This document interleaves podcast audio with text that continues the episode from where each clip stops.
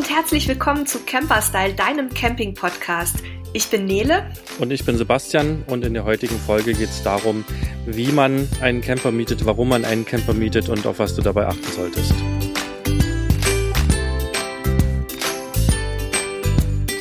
Für uns ist das Thema Camper mieten was, was uns sehr am Herzen liegt. Auch eine Geschichte, die wir immer unseren Einsteigern raten.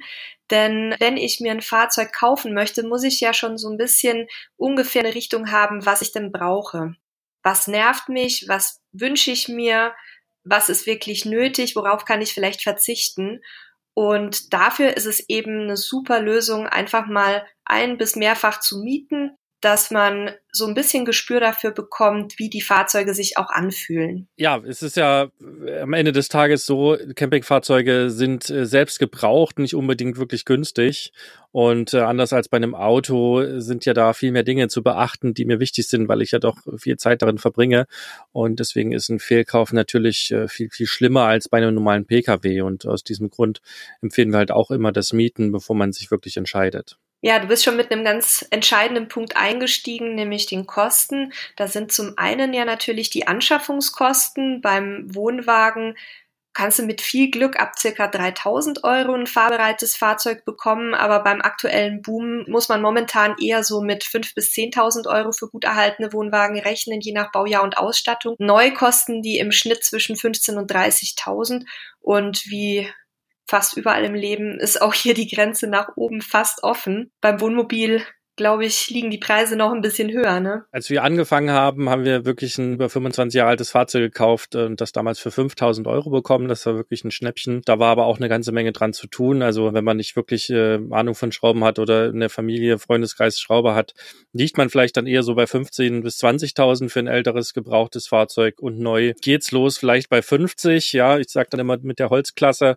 ähm, 80, 90, 100.000 hat man dann schon sehr komfortable Modelle und auch hier ist nach oben natürlich überhaupt keine Grenze. Ähm, es gibt Wohnmobile da draußen für anderthalb Millionen Euro oder auch mehr, ähm, ja, die eigentlich dann auch wirklich keinen Wunsch mehr offen lassen. Und das sind jetzt nur die Anschaffungskosten, über die wir reden. Dazu kommen dann natürlich auch noch Geschichten wie Steuer, Versicherung, Stellplatz, dann Wartung, Reparaturen, Inspektionen, Dichtigkeitsprüfungen. Selbst beim Wohnwagen kommt da einiges zusammen. Ich äh, glaube beim Wohnmobil dann noch mal ein Stück mehr, weil natürlich durch die Motorisierung auch ein bisschen mehr anfällt. Deswegen, Sebastian, unser Rat immer. Drum Miete, wer sich ewig bindet. Wo kann ich denn überhaupt Camper mieten? Das fragen sich ja auch immer viele. Da gibt's ganz verschiedene Möglichkeiten. Im, im Prinzip gibt's zwei große Auswahlmöglichkeiten. Einmal äh, privat zu mieten oder eben gewerblich zu mieten. Ne? Privat, wie der Name sagt, von Privatpersonen, also von dir oder mir und gewerblich sind dann Unternehmen, Autohäuser, Campervermietungen, bei denen ich das Ganze mieten kann. Vielleicht können wir da auch schon mal ein paar konkret nennen, ein paar Möglichkeiten, damit die Zuhörer, die sich noch nicht so näher damit beschäftigt haben, ein bisschen eine Vorstellung bekommen, was es da alles gibt. Ja, Privatvermietung kann man über Plattformen machen. Da gibt es da draußen Paul Camper, es gibt Yescapa, Campanda, Erento und wahrscheinlich noch einige Plattformen mehr, äh, die ich jetzt gar nicht alle so im Kopf habe. Ähm, eBay Kleinanzeigen ist ein beliebtes Mittel, um private Wohnmobile zu mieten oder Campingfahrzeuge zu mieten und auch in Fachzeitschriften finden sich immer wieder Anzeigen dazu. Jetzt haben wahrscheinlich einige Leute im Kopf, ob das Ganze so seriös und sicher ist, wenn man privat vermietet bzw. mietet. Was würdest du dazu sagen? Du hast ja, glaube ich, selber auch schon Erfahrungen gemacht damit. Ich habe letztes Jahr mir für den Caravansalon ein Wohnmobil gemietet, weil unser Wohnmobil äh, in Portugal stand und äh, ich nicht wirklich Lust hatte, da zweieinhalbtausend Kilometern hin und zurück mit dem Wohnmobil zurückzulegen. Und habe dann auch im Netz geguckt und bin bei Paul Camper gelandet und äh, habe da ein Wohnmobil von einer Familie in der Nähe von Düsseldorf gefunden und äh, muss sagen, das war echt ein cooles Erlebnis insgesamt. Ich hatte vorher mit denen Kontakt aufgenommen, hat denen so ein bisschen gesagt, dass ich nicht viel fahren werde, dass ich den einfach äh, für zehn Tage brauche, aber dass ich eben ähm, Bettzeug und so eine Geschichten brauche und äh, die Wohnmobile, die immer so vermietet werden, haben häufig kein Bettzeug drin, weil die Vermieter davon ausgehen, dass man das ja selber von zu Hause mitnimmt. Ne? Es ist ähm, sehr selten so, dass jemand wie ich kommt aus dem Ausland quasi und dann so ein Fahrzeug mietet. Und dann gab es eine Übergabe mit äh, einer Kaution, die ich quasi dann bei denen hinterlegt habe. Und äh, haben mir das Fahrzeug begeben, haben es mir kurz gezeigt, was wichtig war. Und dann konnte ich auch schon losfahren und bin dann auch mit einem, ich weiß gar nicht, ich glaube auch 22, 23 Jahre alten Wohnmobil losgezogen, was gut in Schuss war. Und äh, die Rückgabe war ähnlich einfach dahin gefahren, äh, kurze Übergabe gemacht, Übergabeprotokoll ausgefüllt, meine Kaution zurückbekommen und äh, das war's. Also alles in allem super Erfahrung, hat alles wunderbar funktioniert, ähm, würde ich jederzeit wieder machen. Wir sind ja viel in verschiedenen Communities und Foren und so weiter unterwegs und das, was du sagst, ist im Grunde auch das, was die Leute bestätigen, ähm, dass eben bei Privatvermietung das ein sehr schöner persönlicher Kontakt häufig ist. Ganz oft gibt's dann auch noch tolle Tipps für die Reise mit dazu. Man bekommt voll ausgestattete Fahrzeuge. Normalerweise muss man eben nur Bettwäsche und Handtücher mitbringen. Bei dir hat es jetzt auch so geklappt, dass du das sogar noch dazu bekommen hast. Und man hat natürlich auch dadurch, dass es Privatfahrzeuge sind, ganz viele unterschiedliche Fahrzeugtypen, teilweise auch ganz tolle Oldies oder spezielle Ausbauten, die man mal ausprobieren kann, die man jetzt so bei einem kommerziellen Vermieter nicht finden würde. Das stimmt. Als ich geschaut habe, habe ich wirklich vom, vom kleinen äh, Einser Bulli bis zum großen Concorde 10 Meter Liner wirklich alles gesehen im Angebot. Ähm, das Einzige, worauf man sich einstellen muss, dass man halt äh, ein bisschen fahren muss, weil die ne, Fahrzeuge natürlich deutschlandweit verteilt sind. Aber auch wenn ich sehr spezielle Wünsche habe, dann werde ich im Privatbereich da sicherlich auf jeden Fall fündig werden. Wo würdest du denn die Nachteile sehen zwischen Privatvermietern und gewerblichen Vermietern? Naja, das ist das, was ich auch gerade als Vorteil geschildert habe, unter Umständen, dass äh, das halt ganz viel Einzelpersonen sind und die haben im Normalfall eben ein Fahrzeug. Das heißt, ich muss mich darauf einstellen, gerade wenn ich was Spezielleres haben möchte oder in den Ferien äh, was haben möchte und sehr spät dran bin mit dem Buchen, dass ich halt weit fahren muss. Ne? Dass, dass vielleicht ein Vermieter in Hamburg noch ein Fahrzeug hat, ich aber in München lebe. Also das kann ein Nachteil sein. Ansonsten, wenn ich mit dem Fahrzeug liegen bleibe, eine Panne habe, was natürlich immer passieren kann, selbst bei einem neuen Fahrzeug, dann habe ich das Problem, äh, dass ich nicht unbedingt ein Ersatzfahrzeug bekomme, weil der Vermieter ja eine Privatperson ist. Ich bekomme zwar dann im Normalfalle eine Rückerstattung und ähnliches, aber es kann durchaus sein, dass der Urlaub dann eben ausfällt. Und wenn es zu einem Schaden kommt, ähm, man ist zwar versichert und man kann auch noch eine Zusatzversicherung abschließen, also zumindest war das bei Paul Kemper jetzt so, wo ich ähm, gemietet habe, die eben äh, bezahlen und eintreten, wenn Schäden entstehen. Aber es bleibt natürlich immer so eine gewisse Unsicherheit, wobei ich sagen muss, das ist bei Gewerblichen eigentlich auch so. Da hört man auch immer wieder diverse Geschichten, ähm, auch wenn ich da selber noch nichts Negatives erlebt habe. Und ähm, ja, das Thema Versicherung ist eben auch ein großes Thema, gerade wenn ich nicht über eine Plattform buche, die mir eben auch eine Versicherung mit anbieten. Und zwar eine Versicherung, die auch wirklich bezahlt, wenn was passiert dann kann das eben durchaus ein Problem werden. Und gerade so Einzelvermieter über Kleinanzeigen und sowas, da muss man dann wirklich ganz genau schauen, ob der Versicherungsschutz hinhaut oder ob ich unter Umständen quasi ohne Versicherung unterwegs bin. Das ist ein ganz wichtiges Thema, ähm, was immer wieder für Ärger sorgt, ähm, kriegen wir auch mit. Deswegen haben wir dazu mal einen Artikel verfasst, in dem wir eben erklären, welche Versicherungen man für Mietfahrzeuge benötigt. Den verlinken wir euch in den Show Notes, damit wir ähm, das jetzt hier nicht so ausbreiten müssen. Das ist nämlich ein sehr komplexes Thema. Da könnt ihr euch dann in Ruhe einmal drin umgucken. Ja, jetzt haben wir die Privatvermietung soweit durchgenudelt, denke ich.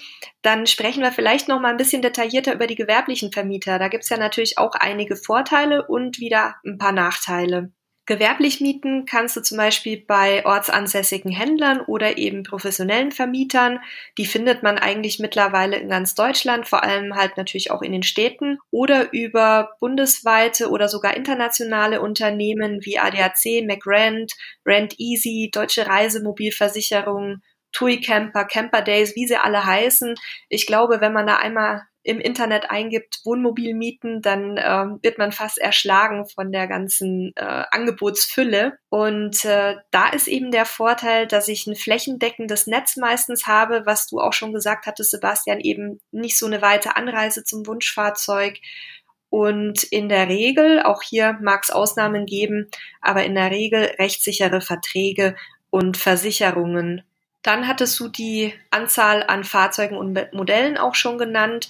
Das ist natürlich ein wichtiger Punkt, wenn ich jetzt ähm, auch was sehr Spezielles möchte, aber eher so im, im äh, konventionellen Sektor, dann habe ich da die Möglichkeit, auch vielleicht eher ein Fahrzeug in meiner Gegend zu bekommen.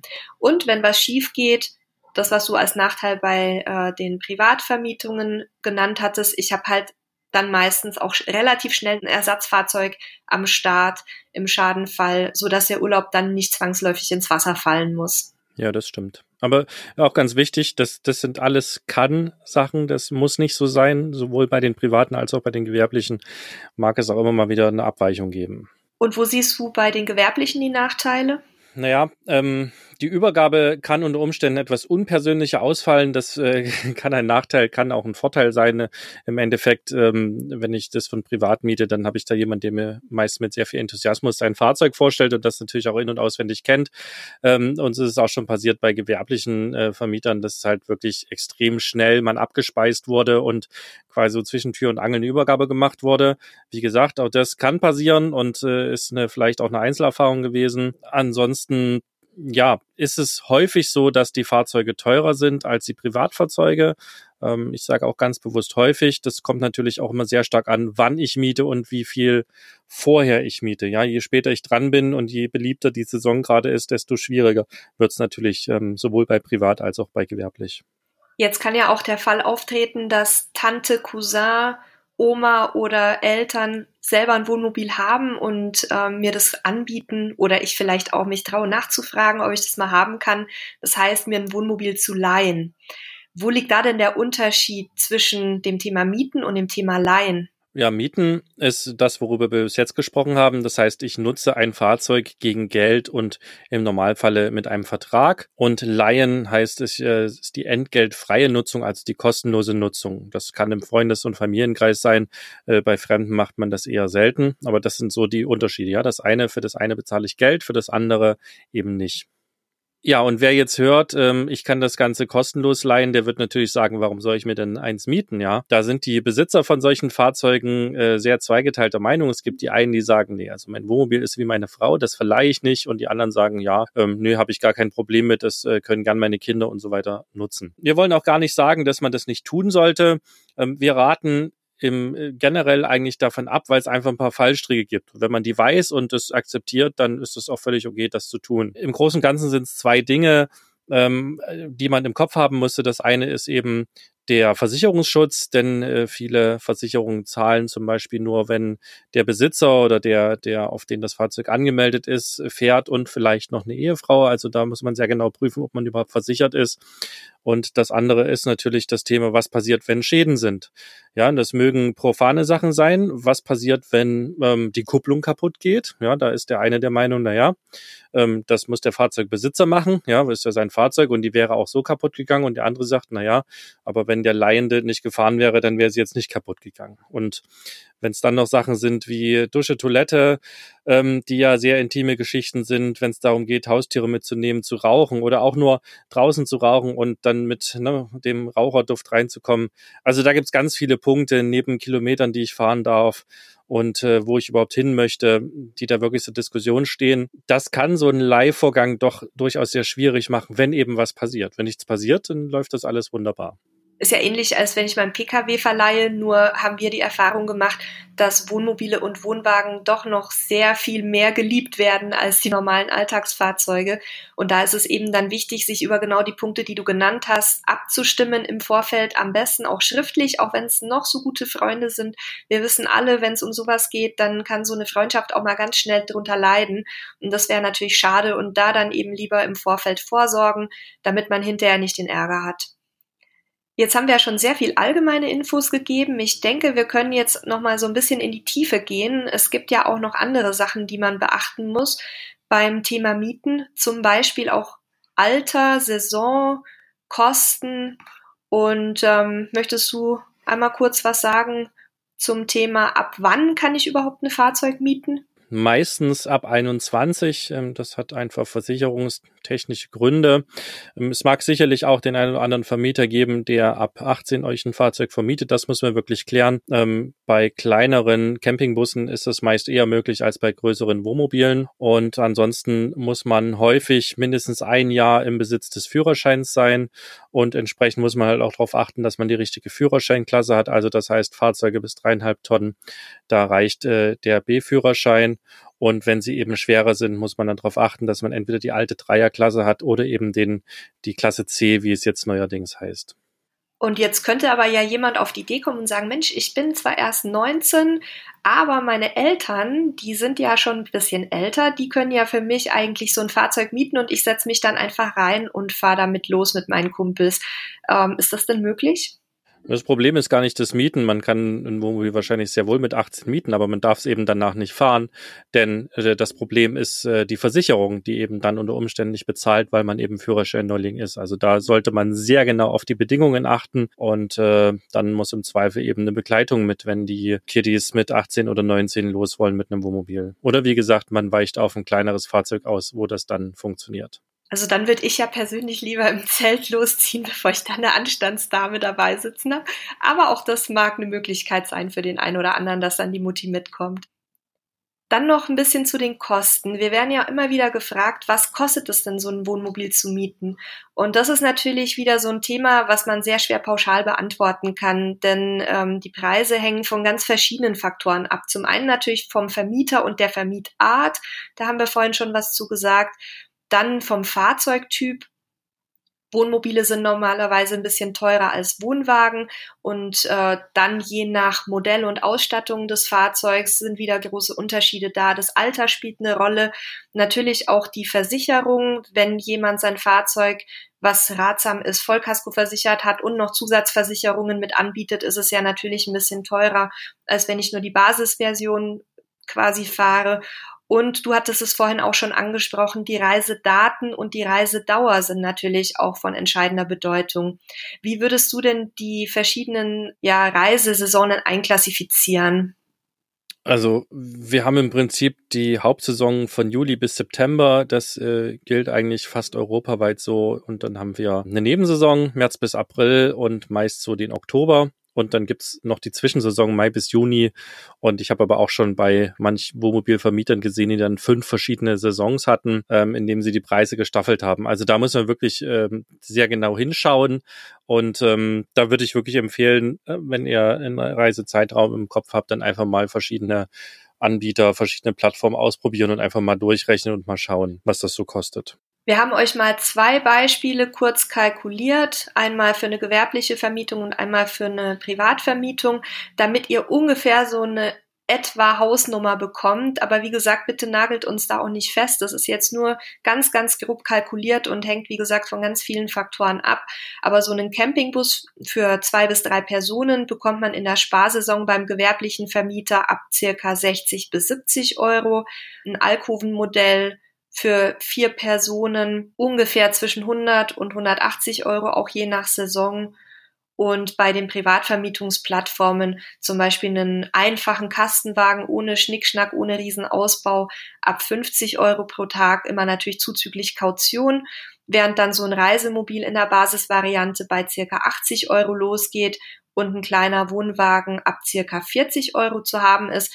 Und in der Hauptsaison kann es durchaus passieren, dass man für dieselben Fahrzeuge ungefähr das Doppelte bezahlen muss. Das heißt also, guckt da, wenn möglich, wenn ihr nicht auf Ferienzeiten angewiesen seid, dann raten wir euch wirklich in, der, in, die Hauptsaison zu vermeiden, ähm, denn dann ist es auch auf den Campingplätzen ruhiger und natürlich fürs Reisebudget auch etwas entspannter. Und letzter wichtiger Tipp, denkt halt auch dran, frühzeitig zu buchen. Das ist natürlich schwieriger, weil man sich ja dann länger festlegt, ähm, aber das wirkt sich doch deutlich in den Preisen aus. Ich war letztes Jahr mit meiner Privatmietung extrem spät dran, weil sich das so ergeben hat. Und äh, ich habe zum Beispiel für einen, ich weiß nicht, 25, 23, 24 Jahre altes Alkoven-Modell dann auch um die 100 Euro am Tag bezahlt in, äh, naja, fast Hauptsaison. Also ne, ihr seht, das spielt auch eine große Rolle, wie frühzeitig ich buche. Ich denke, damit sind wir soweit mit unseren Informationen am Ende. Wenn ihr dazu weitere Fragen habt, dann meldet euch gerne bei uns. Wir laden euch auch herzlich ein in unsere Camping-Anfängergruppe bei Facebook, wo auch viele, viele Menschen miteinander über solche Themen diskutieren. Die verlinken wir euch in den Show Notes. Und ähm, ja, mir hat's wieder sehr viel Spaß gemacht. Ich freue mich aufs nächste Mal. Ja, mir hat's auch sehr viel Freude gemacht. Ich hoffe, wir konnten euch ein bisschen was mitgeben, ein paar Informationen mitgeben. Wenn es euch gefallen hat, dann äh, abonniert doch gerne unseren Podcast, damit ihr keine der nächsten Folgen verpasst. Und äh, ja, wenn ihr das gemacht habt, dann sehen wir uns ja zur nächsten Folge wieder. Nele, ich wünsche dir noch viel Spaß äh, und liebe Zuhörer euch auch und dann bis zum nächsten Mal. Tschüss.